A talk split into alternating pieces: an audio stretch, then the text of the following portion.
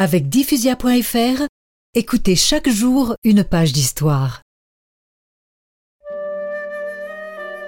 Monsieur Vincent, c'était aussi et surtout un religieux à la profondeur spirituelle extraordinaire.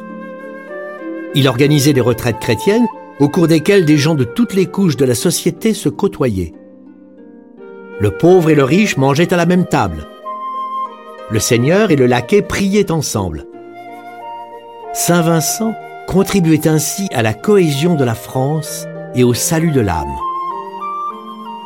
Sa foi en Jésus-Christ lui insufflait une force hors du commun, même s'il se plaignait de temps en temps. Ah, je n'y arriverai donc jamais.